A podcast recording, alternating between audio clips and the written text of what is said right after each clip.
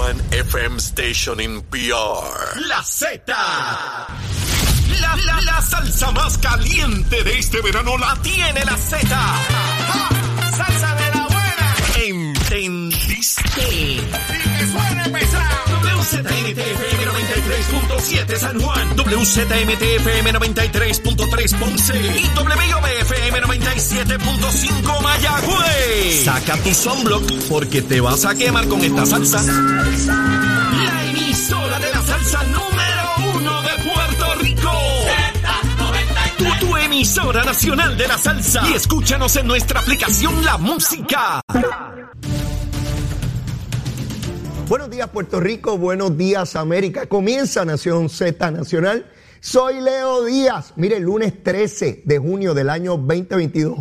Un placer estar de nuevo con todos ustedes después de ese día extraordinario, el Día Nacional de la Salsa ayer. Y estoy listo, presto y deseoso de comenzar a quemar ese cañaveral bien duro. Estás con Nación Z Nacional por el Habla Música y Z93. Usted ve en pantalla. Mire, mire, mire, ya comenzó lunes. Mire cómo se quema el cañaveral. A eso nos dedicamos de 8 a 10 de la mañana en Nación Z Nacional. Mire, mire cómo se quema. Lo ve en pantallita ahí como tiene que ser.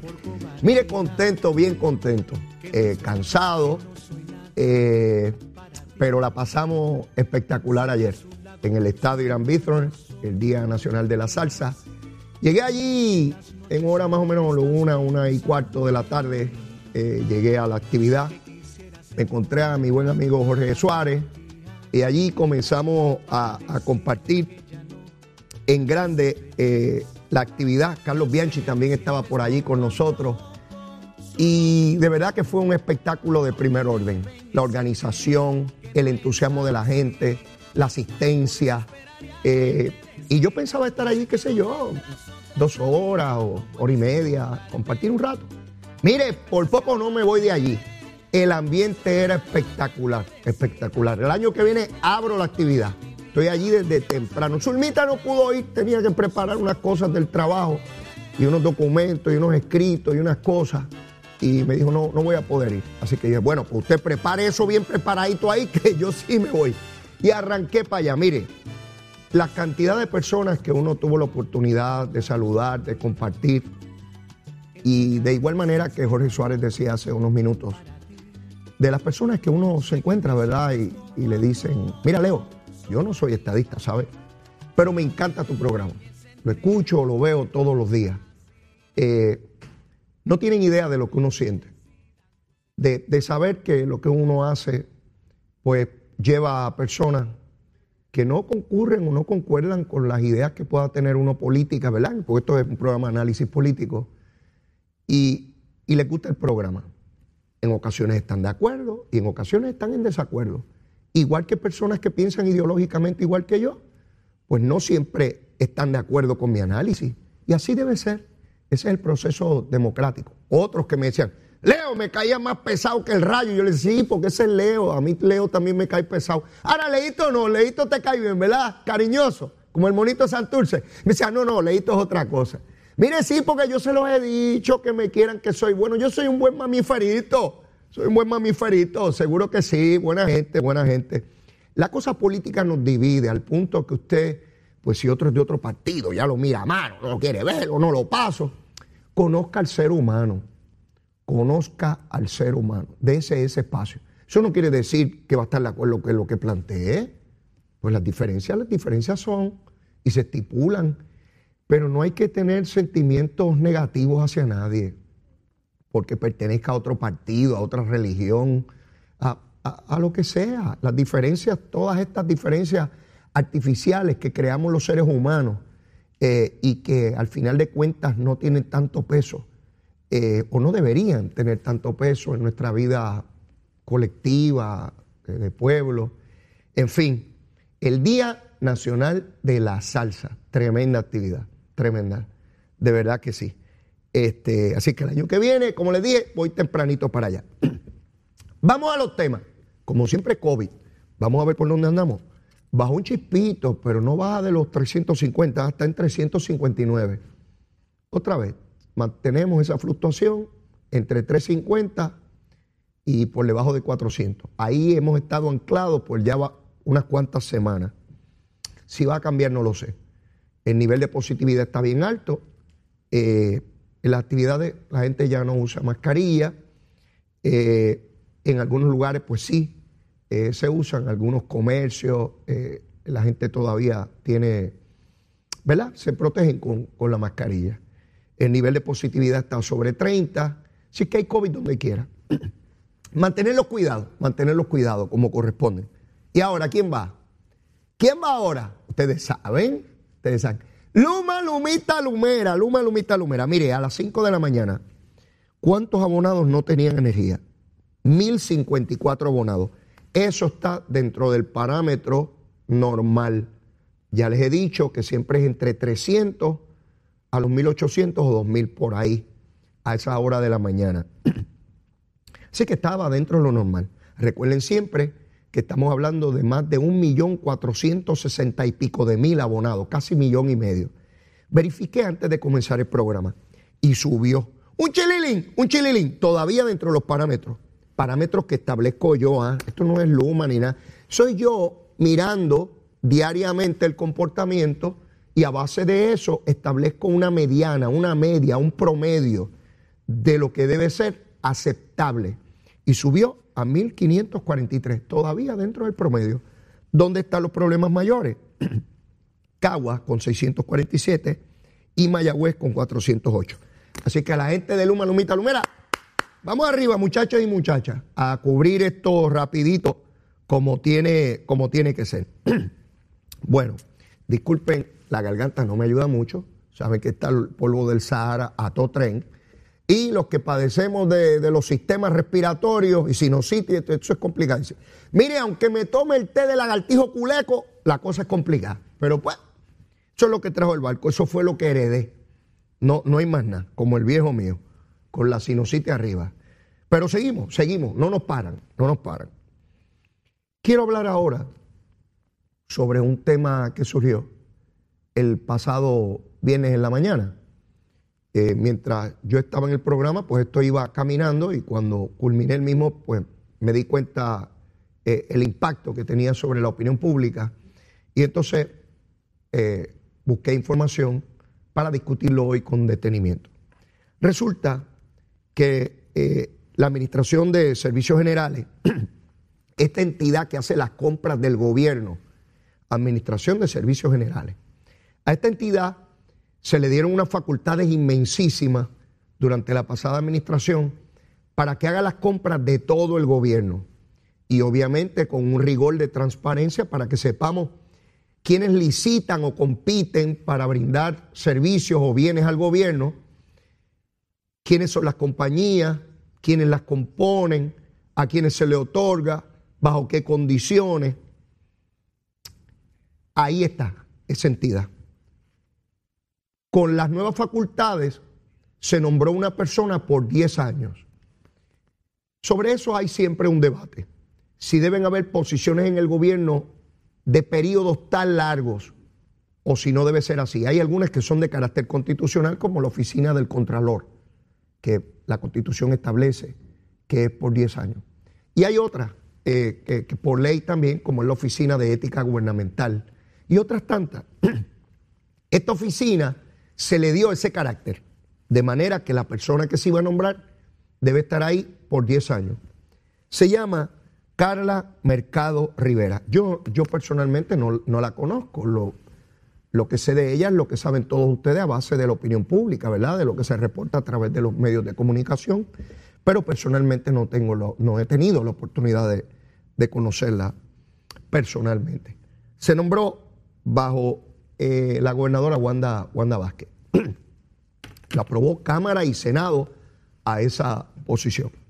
Resulta que Carla Mercado Rivera comparece a un programa de radio el viernes pasado, a una entrevista, temprano en la mañana, y señala que el representante Gabriel Rodríguez Aguilo, o un ayudante de Rodríguez Aguilo, alguien de la oficina Rodríguez Aguilo, le llamó para intervenir y pedir que se favoreciera una compañía de asfalto, de brea, Así, lo dijo así. Y que ella había documentado el asunto, que eso había sido hace un año atrás, y con ello queriéndole imputar actividad ilegal a Gabriel Rodríguez Aguiló. Yo conozco a Gabriel Rodríguez Aguiló hace muchos años, muchos, muchos años. Él lleva ya casi dos décadas en la legislatura de Puerto Rico.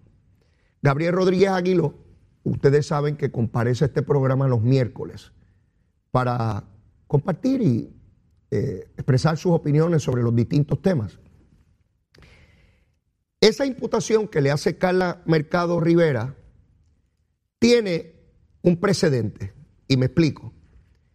En días antes o semanas antes se había propuesto por parte del gobernador de Puerto Rico sacar de esta administración de servicios generales cierta actividad para que se pudiesen acelerar los trámites de la compra de materiales, equipos. ¿Por qué? Porque se argumentaba que es tanto el volumen de trabajo que tiene la Administración de Servicios Generales que se crea ataponamiento y para agilizar los procesos se encaminó este mecanismo mediante orden ejecutiva por parte del gobernador. Rodríguez Aguiló ha sido muy vocal en términos de favorecer esa medida y hacer una crítica a servicios generales, al punto que el día antes, el jueves pasado, el jueves en la tarde, Rodríguez Aguiló comparece a un programa de televisión y se reitera en su crítica a la Administración de Servicios Generales y eh, eh, favoreciendo la postura del gobernador. Al día siguiente, viernes, como les dije, aparece Carla eh, Mercado Rivera al programa de radio haciéndole esta imputación a Rodríguez Aguilo. Aquí viene mi análisis de lo que, a mi juicio, está ocurriendo aquí. A mí se me parece esta entrevista de Carla Mercado Rivera a la entrevista que le hicieron a Raúl Maldonado. ¿Ustedes se acuerdan de Raúl Maldonado? ¿Se acuerdan del señor mayor que cuando Ricardo Rosselló lo nombró dijeron que era hora de que hubiese un señor adulto porque todos eran un montón de chamacos? ¿Se acuerdan? Sí, el de las canitas, el Namasté, ¿te acuerdas? Namasté. Aquel mismo que se asustó cuando lo empezaron a investigar, de hecho, tiene está atendiéndose ante el FEI eh, su caso el mismo que fue secretario de la gobernación, que fue secretario de Hacienda, y que cuando lo empezaron a investigar, porque él daba contratos a compañías que a su vez le daban contratos a su hijo, pero él no lo sabía, por supuesto, porque él no sabía nada de eso. No sabe. Yo soy el tontejo, él es el listo. Y su hijito, el bocón, el de las pistolas, pues eh, le daban contratos a compañías. Raúl, Raúl Maldonado, padre, le daba contratos a compañías y esas a su vez le daban contratos a su hijo. Mire que ñame. Pero él era el puro y el casto, ¿verdad? Y fue una entrevista radial y dijo que había una mafia institucional. De hecho, estoy esperando que arresten esa mafia institucional de Hacienda. ¿Se acuerdan, verdad? Eso fue por allá, en el 2019. Pasó el 19, el 20, el 21, estamos a la mitad del 22 y todavía no acaban de arrestar la mafia institucional. ¿Qué será? ¿Que el FBI no quiere arrestar esa mafia? Ni los estatales. Tendrá que venir el monito Santurce a arrestarlo. ¿Sí se acuerdan de la mafia institucional? Si es una soberana irresponsabilidad. Porque si uno sabe de una mafia, uno va donde las autoridades para que los metan presos. No va a una entrevista de lloriquión. ¡Ay, hay una mafia institucional! Esto es terrible. Esto es terrible. Haciéndose el tontejo.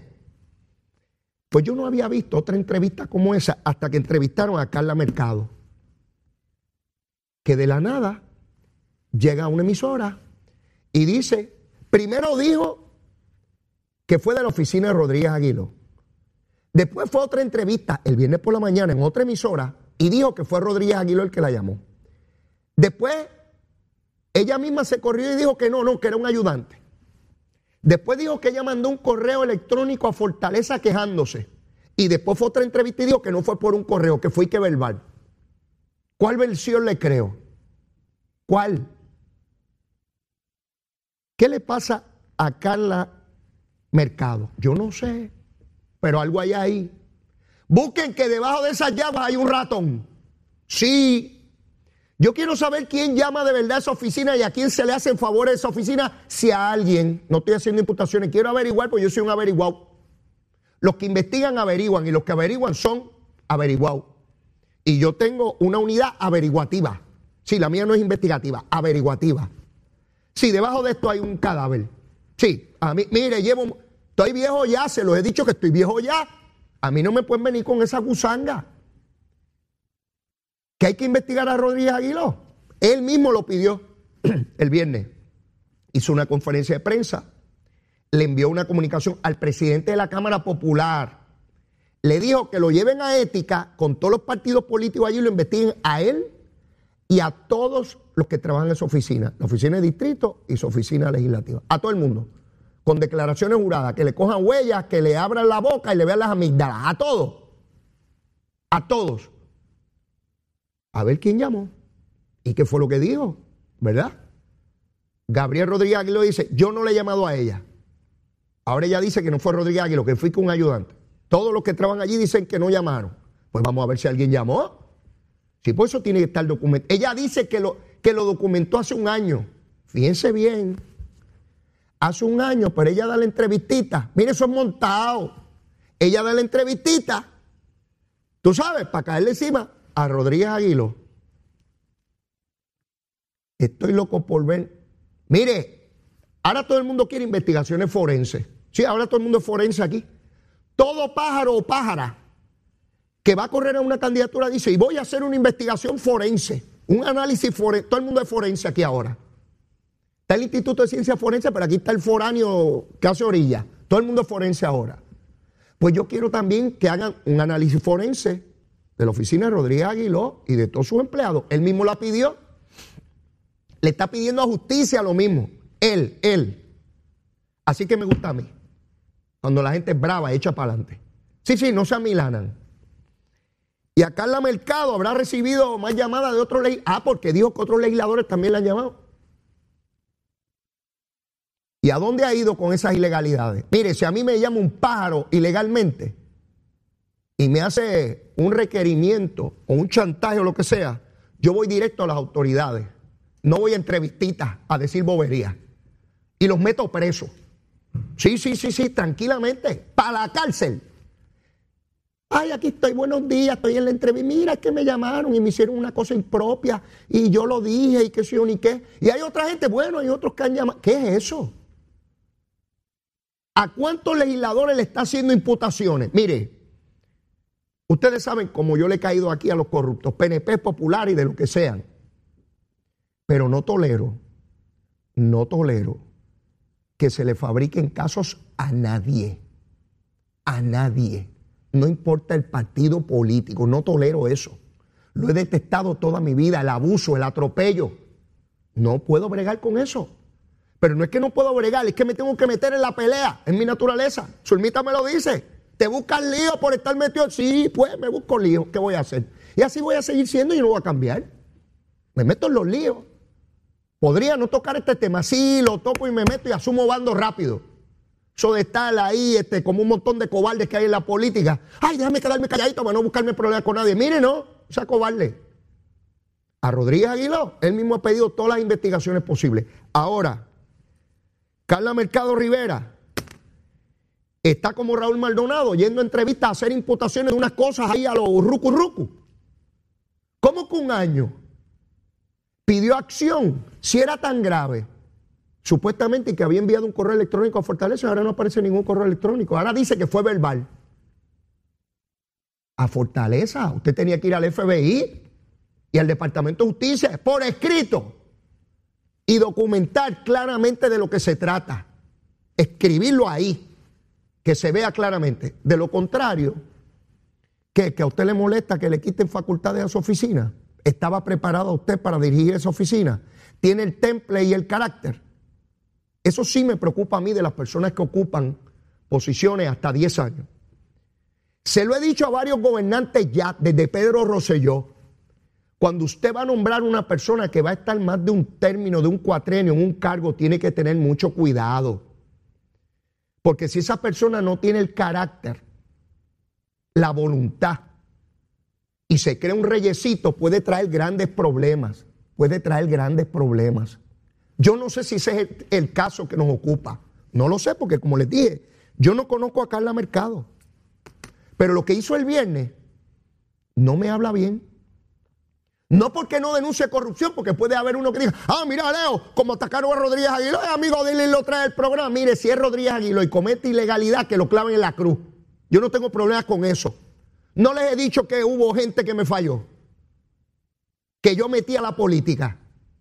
Y lo digo aquí claramente y lo admito. Sí, pero no tolero que le fabriquen casos a nadie. Y a los legisladores, ¿quiénes llamaron? ¿Quiénes más han llamado? ¿A quién le han hecho favores allí, si alguno? Porque ella dice que hay otros también. Yo quiero saber quiénes son. PNP populares. ¿Bajo qué criterio? Debemos saber, merecemos saber, necesitamos saber, requerimos saber. Claro que sí. No que hay transparencia, estamos en el mundo de la transparencia. Yo soy tan transparente que se me ve la tripa. Sí, todo el mundo es transparente aquí, todo el mundo quiere transparencia. Pues vamos a transparentar, vamos a transparentar para saber de verdad de lo que se trata. Y el que haya cometido alguna ilegalidad o impropiedad tiene que pagar. Rodríguez Aguilo dice que la persona que ella nombra por, por nombre y apellido en su oficina no le va a renovar el contrato hasta que se aclare todo esto. Y que no va a brindar ningún servicio en el distrito hasta que no se aclare todo esto, porque le están haciendo una imputación. Y claro, yo haría lo mismo que está haciendo él, que alguien me haga una imputación, me lo tiene que probar.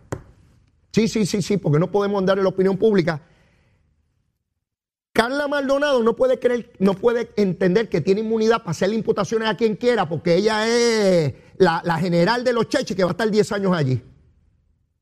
Y si el Partido Popular ganara la elección, va para afuera ella y la oficina esa con dos bolas de ahí. Sí, porque el Partido Popular no cree en esa oficina de la manera que está confeccionada. Y lo dijeron. Así que yo, yo no creo en becerros de oro de ningún partido y de ninguna posición. He aprendido eso hace rato. ¿Ok? Así que quería dejar eso bien plasmado, bien clarito, porque yo no tengo ni la vara corta ni la vara larga, dependiendo de quién sea. Es la misma vara. Así que llévatela, chero. Hablándole claro al pueblo. Nación Z Nacional, soy Leo Díaz. Buenos días a todos. Leo Díaz, en Nación Z Nacional, por la Z. Pantalla, mire, mire cómo se quema el cañaveral. Mire, mire qué cosa tremenda eso. Oxigenando el ambiente. Eso es lo que provoca la quema del cañaveral para ver realmente cómo está el terreno, qué es lo que hay detrás, qué es lo que hay debajo.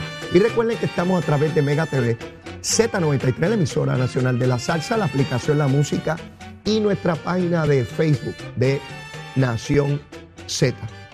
Todavía estoy, eh, ¿verdad? Me, quedé con la impresión de la noticia que escuché muy temprano, donde un conductor en el área de Río Grande, a eso de las 2 de la mañana, impacta a un peatón en, una escena que es dantesca, ¿no? Eh, eh, la persona, la persona que es impactada, el peatón, cae dentro del vehículo, rompe el cristal y el conductor, bajo los efectos del alcohol, señala a la policía, continúa con, el cuerpo de la persona en su carro y llega a su casa se mete a su casa tranquilamente y es la mamá del conductor del vehículo quien se da cuenta de eso. Es una cosa que uno, es que lo escuchaba y lo escuchaba y, como que no era real, como que es imposible que eso pase. O sea, no, cabe en la cabeza de uno una, una cosa tan dantesca como esa, ¿verdad? Eh, parece sacado de una película de, terror, pero, pero en efecto sucedió terrible para esa familia esa situación. Este, el grado de, de, borrachera que tenía que tener esta persona era una cosa de, inconsciente, increíble, increíble. Espero, no sé si ya lo hay, he escuchado algo de eso, de que los vehículos puedan determinar el nivel de alcohol en la sangre del conductor y si está fuera de los márgenes establecidos por ley, pues que sencillamente el vehículo no prenda. Algo tiene que venir en esa dirección, es como único podemos evitar esta cosa, porque hay, ¿Cuánta gente uno no conoce? Mira, estaba fumado. Muchacho, ahora es cuando mejor yo guío. Yo he escuchado eso toda mi vida. Ahí es cuando mejor guío. Pues mire que el vehículo sencillamente no puede encender el motor. Si la persona que pueda hacer una lectura del nivel de alcohol en la sangre, ya vendrá, ya vendrá por ahí. Y que sea mandatorio, no es por si uno quiere. mandatorio. Y es como único podemos evitar estas muertes tan trágicas en, las carreteras, aquí en cualquier parte del mundo, ¿no? De personas bajo los efectos del alcohol. Bueno, ayer se celebraron elecciones especiales en Aguabuena y en Humacao, como ustedes saben. Los alcaldes de esos municipios fueron arrestados por corrupción, están pendientes de juicio federal eh, por haber pedido dinero a, contratistas. Y hay dos personas que fueron electos en el día de ayer. En el caso de Humacao, eh, Julio Heigel, este es el nuevo alcalde de Humacao. Y en el caso de Agua Buena, Karina Nieves. En el caso de Karina, como está por la ventaja de menos de 100 votos y quedan votos por adjudicar, no se puede hacer un, un anuncio oficial sobre su triunfo. Hay que esperar al día de hoy a que se haga el recuento. De ordinario, ¿verdad? De ordinario, es muy difícil poder rebasar eso porque los votos que puedan quedar de ordinario rompen eh, con el mismo patrón de, la elección en términos generales. Así que me parece a mí que, que Karina finalmente será la alcaldesa de, de Buena, pero obviamente hay que esperar los números finales. Yo le estoy hablando de lo que ha sido mi experiencia en estos procesos electorales, pero siempre pueden ocurrir cosas distintas. Así que nada, es cuestión de horas eh, que se verifique todos los votos eh, adelantados, todo, y adjudicarlo en ley como corresponda. Cada voto al candidato que le corresponde, como tiene que ser. Y en esos procesos hay representantes de todos los candidatos, de manera que sea transparente. El término que utilizamos ahora, todo es transparente ahora, todo es transparente. Pues que pueda haber la certeza de que en efecto cada uno de los que ganaron pues fue por los que obtuvieron la mayoría eh, del pueblo. Tienen un reto grande estos dos alcaldes. Tienen el reto, primero, de ganarse la confianza de sus respectivos pueblos. Eso no es sencillo hoy en día, ¿saben? Hay mucho escepticismo, hay mucha desconfianza. Siempre hay que tener desconfianza hacia los gobiernos, no importa de qué partido ni siempre. Uno siempre tiene que ser riguroso y pedir la información eh, de todo gobierno, a nivel federal, a nivel estatal, a nivel municipal, tiene que ser riguroso. Pero sin duda, los tiempos que vivimos en Puerto Rico, particularmente a nivel municipal, pues todos sabemos la tragedia que hemos vivido y las que podríamos seguir viviendo, porque aparentemente quedan casos por atenderse. Uno de ellos, el de Trujillo Alto, donde su alcalde José Luis lleva meses sin trabajar, sigue cobrando, no crea ningún problema público los que se indignan, los que siempre están buscando la pureza de los procesos, nadie va a hacerle una huelguita, ni, una protestita, ni un letrerito, ni una, ni una tareita. Sí, nadie va ir grita una cosita allí en Trujillo. Están bien tranquilos en la represa, viendo cómo, baja el agua por río abajo. Sí, sí, tranquilamente. Eh, donde se señala que ya está llegando a un acuerdo de culpabilidad por corrupción. Mire, y no pasa nada, no pasa nada. Tranquilito, igual que Maritere, sigue la ex senadora que se declaró culpable por corrupción y sigue trabajando en Arecibo tranquilamente. No pasa nada, ¿sabe? Está el hipócrita que hace orilla en contra y que de la corrupción. Mire, mire, mire qué guajano está esto. Así que estos dos eh, funcionarios, tanto eh, Julio Heigel y Karina Nieves, tienen la responsabilidad de ganarse la confianza de su pueblo y de producir mecanismos que permitan a su pueblo fiscalizar el trabajo que ellos hacen. Eh, esto tampoco es sencillo. De ordinario, pues los funcionarios tratan de proteger la información de manera tal que nadie sepa lo que está ocurriendo. Y no estoy diciendo con eso que es que eh, son corruptos. Es la naturaleza de que no me critiquen y no me cuestionen. Es difícil combatir eso porque tiene que ver con una mentalidad que es intronizada en términos de, de quien sale electo y cree que es dueño de las cosas. Muchos alcaldes, no todos, por supuesto, creen que los municipios son, que ellos son como un capataz, como un mayordomo, este, como un mayoral, y que ese es su territorio y es su finca, y allí se hace solamente lo que ellos dicen, ellos son los que mandan. Sí, es una mentalidad PNP y populares, ¿sabes? PNP y populares. Y nadie puede cuestionarles nada, porque ellos son dioses ahí en, en esas respectivas, las comarcas, ¿no? Las famosas comarcas. Así que vamos a ver, vamos a ver cómo estos alcaldes se conducen. Vamos a ver si en algún momento eh, tenemos la oportunidad de traerlos por aquí cuando, cuando ya juren en sus cargos y conocerlos. A Karina la conozco más. ha estado vinculada al proceso político por muchos años, me ayudó a mí eh, eh, en mi carrera para, San Juan. Y todo lo que conozco de ella es que es una mujer sumamente trabajadora, sumamente competente, una mujer con mucha carisma y, que la gente la aprecia y la, quiere mucho. Eso es lo que conozco de Karina. Si esas son las características que la va a adornar como alcaldesa, le auguro un gran éxito al frente del pueblo del municipio de Aguabuena. A Julio Heiger no lo conozco, no tengo idea de, quién es. Este, es una persona preparada, eh, así que de igual manera le deseo lo mejor y que puedan echar adelante su municipio. Tienen todavía espacio para hacer un trabajo que les permita revalidar en sus puestos en la elección general del 2024. Hay tiempo suficiente para demostrar su capacidad y su habilidad para administrar los bienes públicos en, ambos municipios. Eh, es el mismo caso del alcalde de, Guayama, popular. Tiene el mismo tiempo para poder revalidar. Eh, ¿Qué es lo que debería hacer Guillito? Guillito en Mayagüez debería renunciar. Él está hasta jubilado. O sea, nadie puede decir, ah, es que necesita el salario de alcalde. Renuncia, permite que el Partido Popular pueda escoger un hombre o una mujer competente, hábil, que haga un trabajo, que le dé el espacio de hacer un trabajo y de que el Partido Popular pueda volver a ganar Mayagüez. Pero no le importa poco al Partido Popular. Le importa poco el partido que le permitió ser legislador, representante y alcalde por tres décadas. Lo importante es él. Eso ocurre con los políticos, PNP y populares. PNP y populares. Sí, aferrados al poder. Mira, pájaro, te están acusando de delito, vete a defenderte y permite que ese pueblo eche adelante, pero no se amarran. Si Guillito fuera una persona desprendida y de verdad quisiera a su pueblo y a su partido, renuncia, hay una elección especial en 30 días, los populares de Mayagüez van y escogen a una persona buena, como hay miles de populares en Mayagüez buenos, gente buena, que podría hacer un gran trabajo como alcalde de Mayagüez y tiene el espacio de más de dos años para presentarse en la elección general del 2024 y seguir adelante con una obra de gobierno. Pero no, lo importante para Guillito no es eso, es él.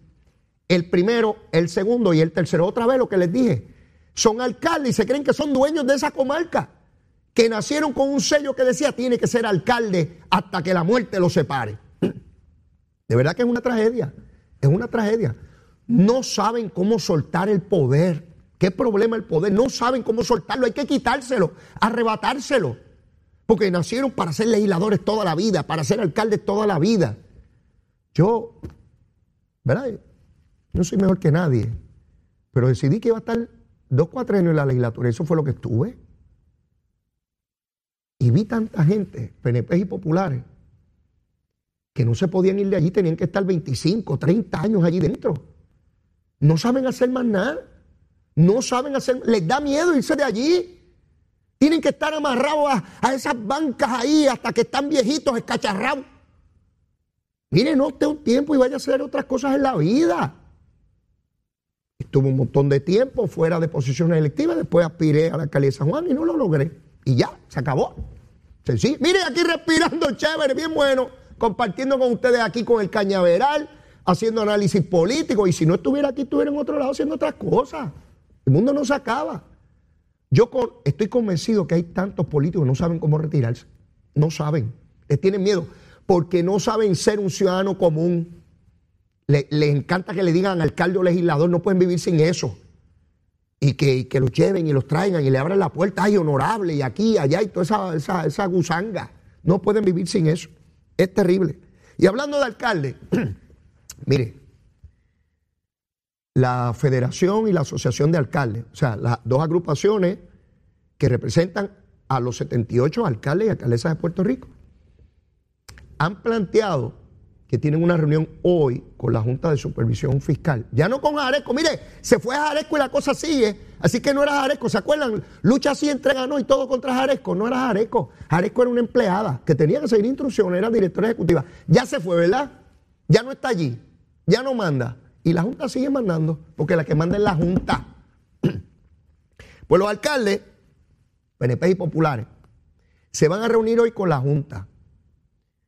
Porque quieren que no se trastoque el fondo de equiparación por los próximos dos años. ¿Qué es el fondo de equiparación? Eso es una canasta de chavos que se distribuye entre los municipios más pobres. Se llama fondo de equiparación porque es para equiparar. ¿Qué es equiparar? Yo tengo una cosa y la equiparo con otra. O sea, que sean iguales, equiparar. Pues ellos quieren que esos fondos que son necesarios, eso no, eso no está en discusión aquí, son necesarios para muchísimos municipios en Puerto Rico. De eso, de eso no hay duda.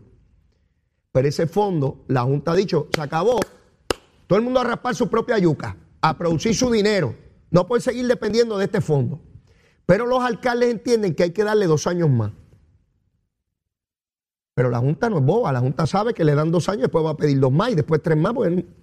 mire, cuando usted depende de un dinero, depende de ese dinero y punto y se acabó. Y va a seguir pidiendo ese dinero.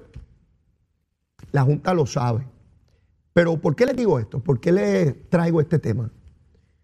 Porque plantean los alcaldes, oigan bien, que si la Junta no accede, si no está de acuerdo a la petición que ellos le hacen, van a detener los servicios en los municipios.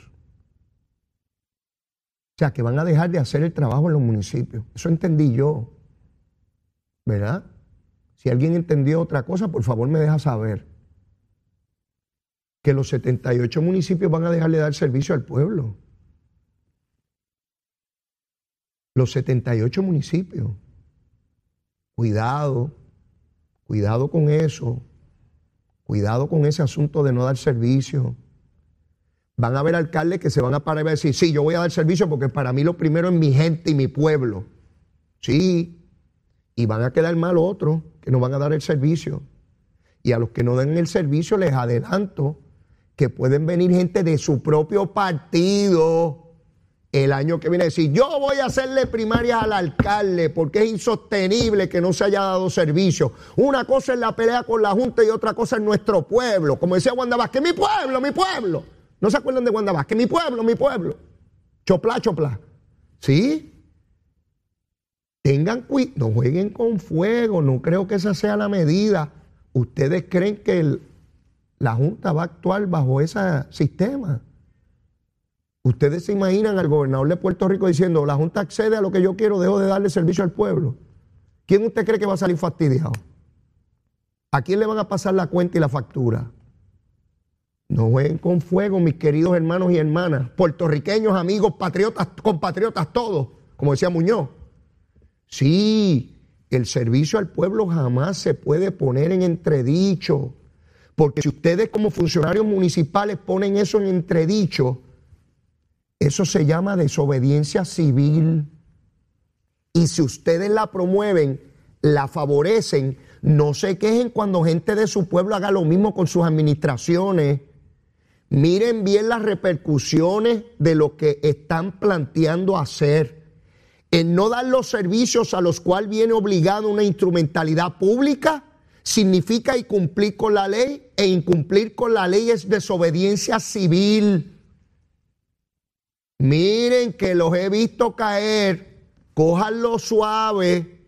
No es que no peleen por el fondo de equiparación. Ese fondo es necesario, urgentemente necesario. Lo que hay es que buscarle alternativas a ese fondo. Pero yo sé que la resistencia siempre es a crear nuevos métodos, siempre es más fácil lo que hay. Estoy cansado de repetir en este programa que he conocido montones de alcaldes durante mi vida que les digo, ¿y qué tú tienes para desarrollar económicamente tu municipio? Ah, yo, eh, no me, no me saben articular una sola iniciativa para añadir 10 pesos más al presupuesto del municipio. Lo único que me saben decir, no, que me dé la legislatura, que me dé el gobierno central. Eh, claro, y cuando el gobierno central no tiene, ¿qué hacemos? Otra vez, tienen que tener mucho cuidado con decir que no van a dar servicio en sus pueblos.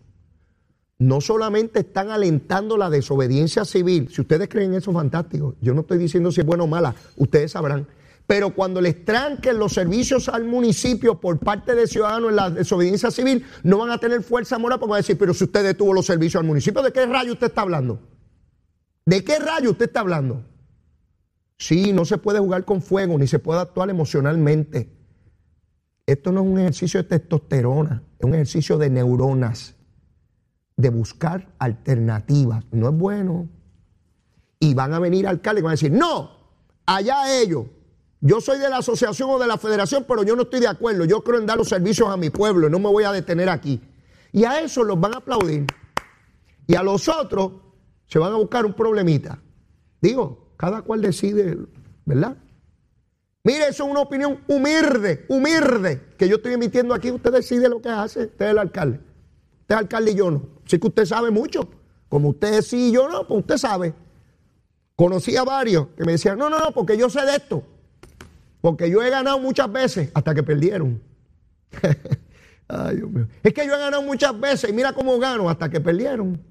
Sí se gana hasta que se pierde. Nadie es infalible ni lo sabe todo. Escuchen, escuchen. Nadie aprende por cabeza de otro. Así que eso lo están planteando nuestros queridos alcaldes. Mire, por otra parte, leo hoy en la prensa, ¿verdad que estamos, se nos van los profesionales? ¿Qué si los médicos? ¿Qué si los abogados? ¿Qué si los ingenieros?